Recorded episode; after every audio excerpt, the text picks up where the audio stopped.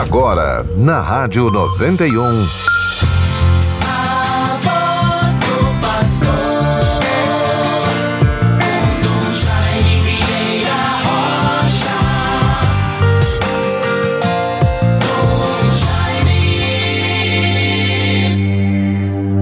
Meus pensamentos são de paz e não de aflição, diz o Senhor. Vós me invocareis e hei de escutar-vos, e vos trarei de vosso cativeiro, de onde estiverdes. Jeremias 29, 11 e seguintes.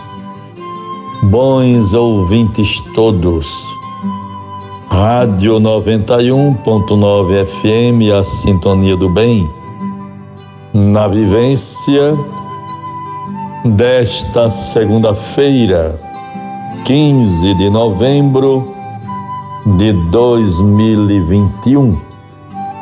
Vivemos um feriado nacional em honra, em homenagem à proclamação da República. Hoje, nesta segunda-feira, portanto, nos voltemos para a vivência da festa da nossa padroeira Nossa Senhora da Apresentação. Um grande dia para a vivência da nossa fé e a história da nossa igreja, da nossa catedral, da nossa arquidiocese. Isto porque, nesta data, durante o novenário a Nossa Senhora da Apresentação, celebramos o 33º aniversário da dedicação da Catedral de Nossa Senhora da Apresentação. Trata-se, portanto, de uma festa solene. Isto é muito importante. Esta dedicação foi em 1988 às vésperas praticamente do Congresso Eucarístico Nacional em 1991. Preparação muito bem elaborada para esses grandes momentos. Lembremos-nos de que a Catedral de Natal estava em ritmo acelerado de sua conclusão, tendo-se em vista o Congresso, 12 Congresso Eucarístico Nacional, em 91, se deu com antecedência a dedicação da catedral. É uma festa solene e a oração do dia de hoje para as celebrações de hoje. Ó Deus, que nos fazeis reviver cada ano a dedicação desta igreja ouvi as preces do vosso povo e concedei que celebremos neste lugar um culto perfeito e alcancemos a plena salvação. Por nosso Senhor Jesus Cristo, vosso Filho, na unidade do Espírito Santo.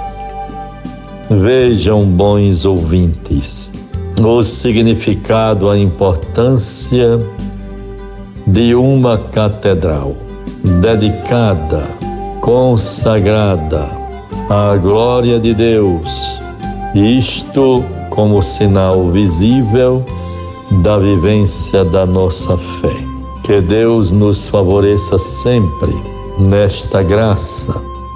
Durante o novenário da nossa padroeira, temos a festa da dedicação da catedral possamos todos nos sentir pela graça do batismo integrados a esta graça, a esta igreja viva, a este templo vivo que somos todos nós, celebrando o Senhor da vida, o Deus de toda graça, de todo bem, nesta catedral que representa o templo de Deus, a tenda de Deus em nosso meio. Sejamos fervorosos nesta graça e vejamos este espaço sagrado como um ambiente no qual todos nós, ao adentrarmos em seus espaços, em sua estrutura física belíssima e imponente, possamos ter a certeza e sentir profundamente na mente e no coração a presença de Deus. E assim estarmos próximos de Deus, nos enriquecendo com seu poder, sua graça, sua misericórdia, sua bondade.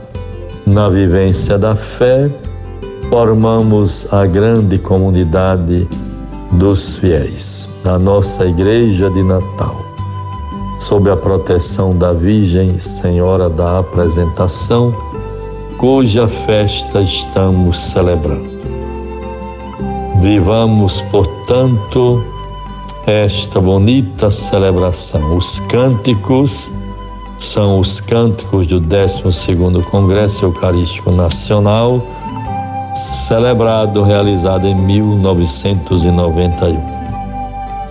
Nós estamos nos preparando em âmbito nacional também para o Congresso Eucarístico Nacional a ser realizado em Recife no próximo ano, no mês de novembro o 18º Congresso Eucarístico Nacional em Recife, com a graça de Deus.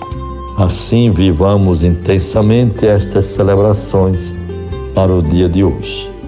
Bons ouvintes, prosseguindo com a nossa vivência celebrativa, devemos nos voltar também, sobretudo, para o significado do feriado de hoje, feriado nacional, proclamação da República. Que se elevem a Deus nossas preces pelo nosso país, pela nossa República Brasileira, que a cada dia possa vencer os desafios que se apresentam para a sua história e para a vida do seu povo. Vejam, bons ouvintes, no dia de ontem tivemos a celebração do Dia Mundial dos Pobres, Dia Mundial dos Pobres. Uma feliz iniciativa do Papa Francisco.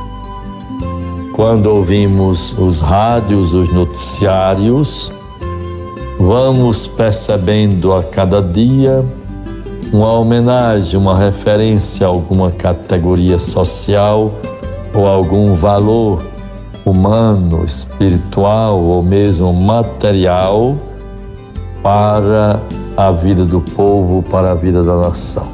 Assim, nós tivemos ontem a celebração do Dia Mundial dos Pobres palavras muito acertadas do Papa Francisco sobre esta data. E assim, a partir do Evangelho de ontem, o Papa nos dizia: o primeiro aspecto do tempo do segundo Evangelho de ontem, abordado pelo Papa, deste modo o Evangelho ajuda-nos a ler a história, captar tratando dois aspectos dela: as dores de hoje e a esperança de amanhã.